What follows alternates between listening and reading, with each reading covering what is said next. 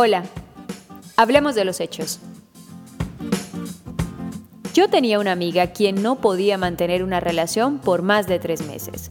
Para mí era un verdadero acertijo porque en ese momento yo no entendía cómo una mujer a mitad de sus 20, guapa, independiente, divertida, trabajadora y en muchos aspectos interesante, no podía conservar una relación por más de 60 días aunque ella quisiera lo contrario.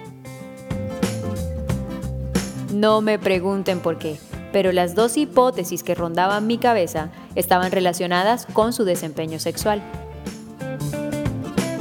Primera hipótesis, por acción de omisión. Tal vez mi amiga es lo que llamamos en Colombia un mal polvo y por esa razón ningún hombre se engancha con ella. Eso pensé, porque es de conocimiento general que la conexión sexual entre la pareja es determinante para el sano desarrollo de la misma.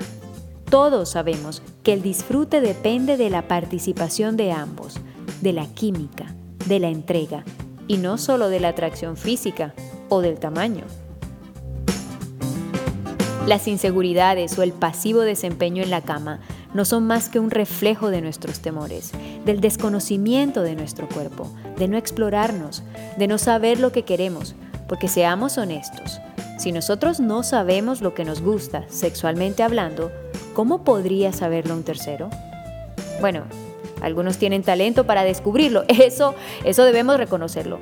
Pero en el caso contrario, ¿cómo podríamos manifestar a nuestra pareja sexual cuando no estamos a gusto con algo? ¿O cómo podríamos guiarlo?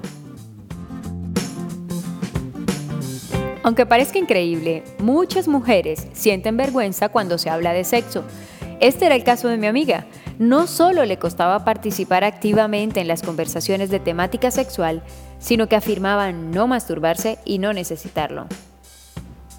Otras veces hacía comentarios contradictorios o simplemente cambiaba de tema con una risa incómoda y frases como, ¡Ja, chicas, ustedes están locas. Pero fue precisamente gracias a ese tipo de comentarios que desarrollé mi segunda hipótesis. Por acción de comisión. ¿Puede ser que mi amiga es tan buena en la cama que los hombres se intimidan y salen corriendo? En algunos casos, las inseguridades de los hombres se activan frente al papel dominante de su pareja, sobre todo en el terreno sexual. La ley de la calle demuestra que un gran número de machos necesitan ser los únicos que proponen o quienes controlan la situación en la cama como refuerzo de su virilidad.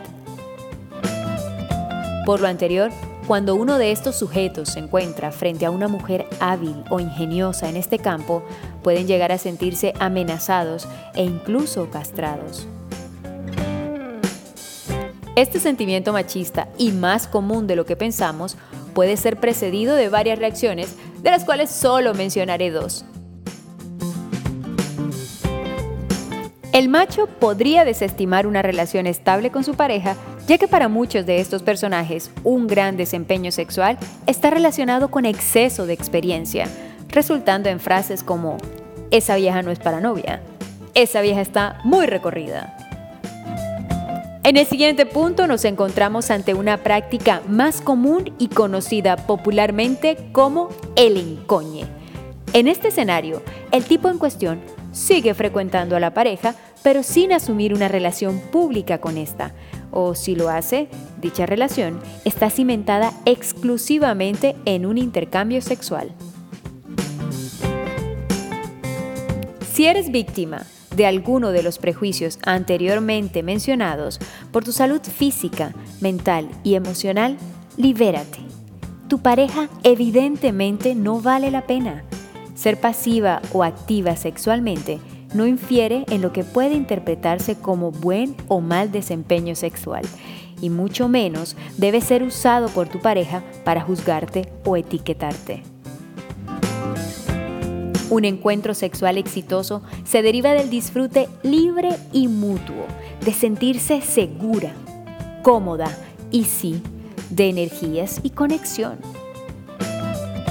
Si tu pareja en vez de acompañarte en el descubrir sexual, te juzga, maltrata física, emocionalmente, si condiciona o justifica aspectos de su comportamiento, haciéndote sentir insegura o temerosa de perderlo, mucho cuidado, porque puedes estar frente a lo que llamamos una relación tóxica. Ten presente que tanto afectiva como físicamente es determinante estar con quien te valore, admire y respete como pareja. Alguien con quien disfrutes del baile, con quien puedas ser libre. Ah, y antes de irme, como consejo adicional, intenta cada tanto bailar sola. Explórate, descubre tu ritmo y luego compártelo con quien tú consideres. Pero no tengas miedo.